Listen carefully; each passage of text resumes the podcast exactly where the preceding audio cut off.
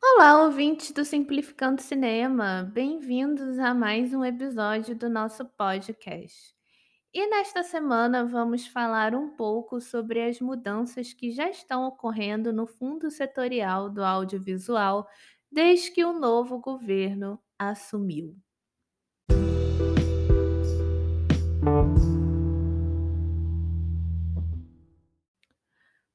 Quem não sabe, vale relembrar que aqui no podcast nós temos um episódio dedicado a falar sobre o rombo financeiro do FSA, envolvendo salas de cinema de shopping e o que isso causou com o fechamento de diversas salas independentes pelo país.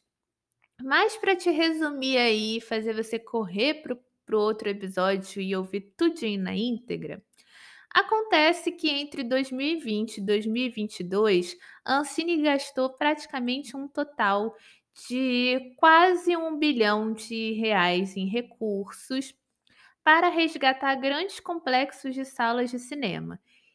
E estes, por sua vez, não cumpriram com nenhuma contrapartida imposta pela legislação que criou o programa Cinema Perto de Você, que obriga, inclusive, as salas de cinema manterem ingressos bem mais baratos. Bem longe dessas promoções aí de uma semana do cinema que vimos nos últimos tempos. E também desmente todo esse mito de que os filmes da Marvel eram mal necessário para que as salas de cinema não fechassem as portas. Nós perdemos muitas salas de cinema durante a pandemia por incompetência do governo Bolsonaro e também da própria gestão da Ancine, que abaixou a cabeça para este passado horroroso do nosso país. Mas se você prefere escutar FSA e as salas de cinema antes de entender a reestruturação da FSA com o novo Ministério da Cultura, pausa aqui, vai lá, escuta e depois volta aqui para continuar ouvindo. Além de toda essa questão do FSA com as salas de cinema, a Ancine também mexeu com os nervos dos produtores durante as suas decisões na aprovação de projetos das linhas do FSA. Ano passado, abriram alguns editais do FSA que contemplavam é, novos realizadores, novas mídias, ou seja, né, o streaming mesmo não estando regulado, enfim. E isso gerou uma busca muito grande, né, de empresas de todas as localidades do Brasil, porque a gente estava sofrendo um momento de praticamente seca, de apagão de produções brasileiras por conta do governo Bolsonaro. E aí, os primeiros editais acabaram sendo divulgados agora no início do ano. E durante a divulgação dos projetos aprovados, Ancine parece ter esquecido que a região norte existe no país, o que acabou gerando, com razão, revolta de profissionais que prontamente foram para as redes protestar, fazer as suas contestações e entender por que nenhum projeto da região tinha sido aprovado na FSA, que significa Fundo Setorial do Audiovisual e tem um caráter de ser um fomento direto, ou seja, ele deveria ser descentralizado, porque você não precisa captar recursos o próprio fundo te dá esse dinheiro para produzir. Uma vez é claro que você esteja aprovado e que o seu projeto esteja contando aí no Diário Oficial da União. Mas esse protesto com a decisão arbitrária e que também contemplava muitos mais projetos do Rio de São Paulo, como sempre, fez com que Ancine voltasse rapidamente atrás no parecer. Até porque, um pouco antes dessa decisão ir ao ar, o próprio diretor-presidente da Ancine, Alex Braga, já tinha se encontrado com Margarete Menezes e Joelma Gonzaga, que é a secretária do audiovisual.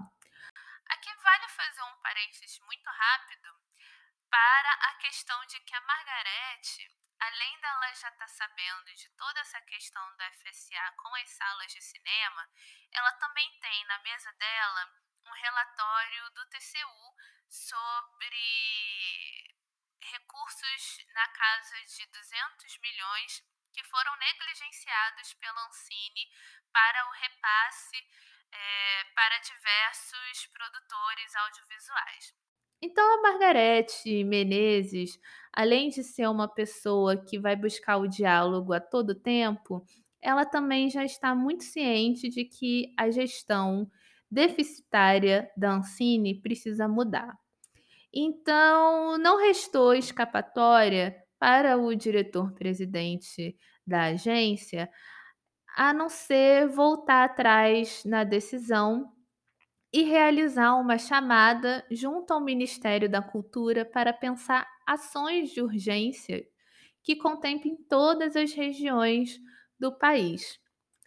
E aí, a reestruturação do FSA com o novo Ministério da Cultura tem uma novidade nessa nova estrutura do MINC e que nos ajuda a entender a rapidez da ação por parte da ministra, muito além dela ter todos esses dados já na sua mesa.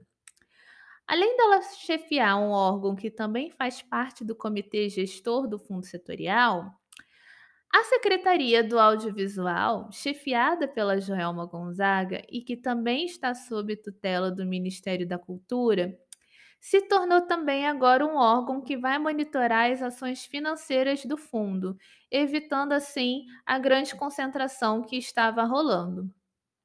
A história da exclusão do Norte e de alguns outros estados do Nordeste e até mesmo o Espírito Santo virou uma tarefa quase pessoal da ministra Margarete Menezes para consertar.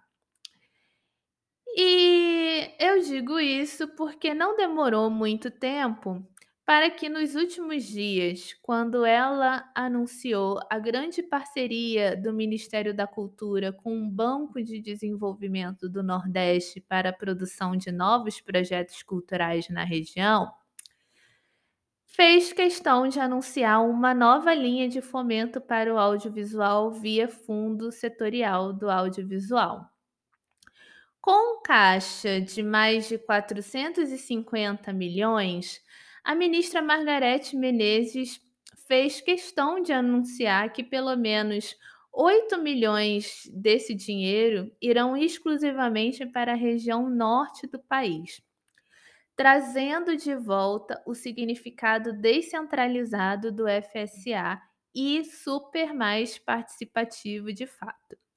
O valor total, inclusive, vai contemplar mais de 200 novas obras.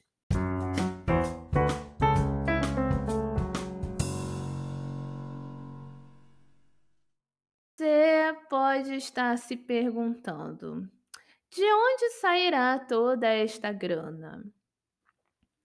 O Fundo Setorial do Audiovisual, ele constitui uma categoria de programação específica do Fundo Nacional de Cultura, que é vinculado ao Ministério e tem o objetivo de desenvolver toda a cadeia produtiva da atividade audiovisual no Brasil.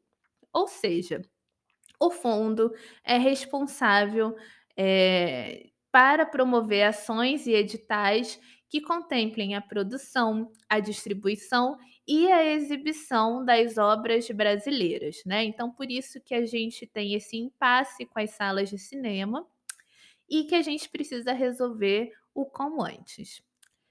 E os recursos do fundo setorial, eles são oriundos de contribuições recolhidas pelos agentes de mercado, principalmente da contribuição para o desenvolvimento da indústria cinematográfica nacional, o nosso velho amigo Condecine.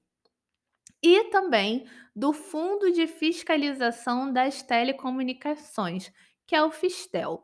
Só que hoje em dia, o FSA, pelo menos 90% do dinheiro que circula dentro do FSA, ele é totalmente advindo da Condecine, porque a Condecine tem três divisões, sendo a Condecine Teles a que mais projeta dinheiro ali dentro, porque é um tributo arrecadado das telecomunicações.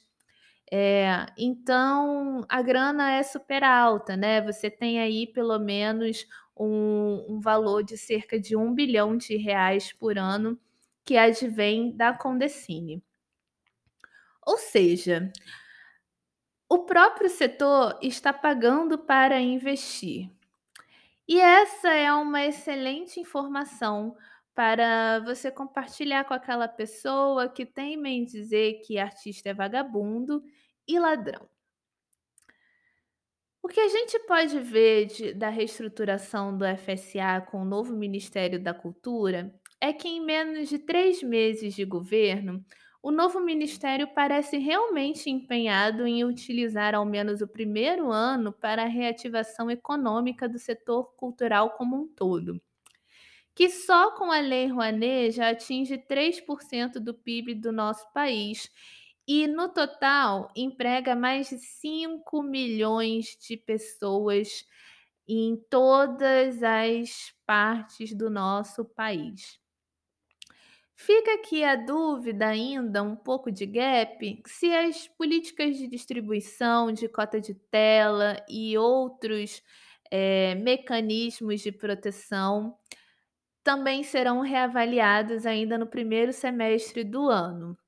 Os dedos são cruzados sempre para que sim, porque a gente precisa também resolver toda esse esse passivo que a gente deixou criar com as salas de cinema, né. Eh, e é muito curioso o quanto que os recursos da Ancine foram tão centralizados que nós tivemos aí até mesmo um caso, eh, bem rindo para não chorar, em um cinema de São Gonçalo que alagou durante a exibição do Titanic, né. Como não é uma cidade do Rio de Janeiro que ocupa a zona sul da cidade, então ela provavelmente ficou de fora desse cofrinho aí de contemplados com todos esses recursos.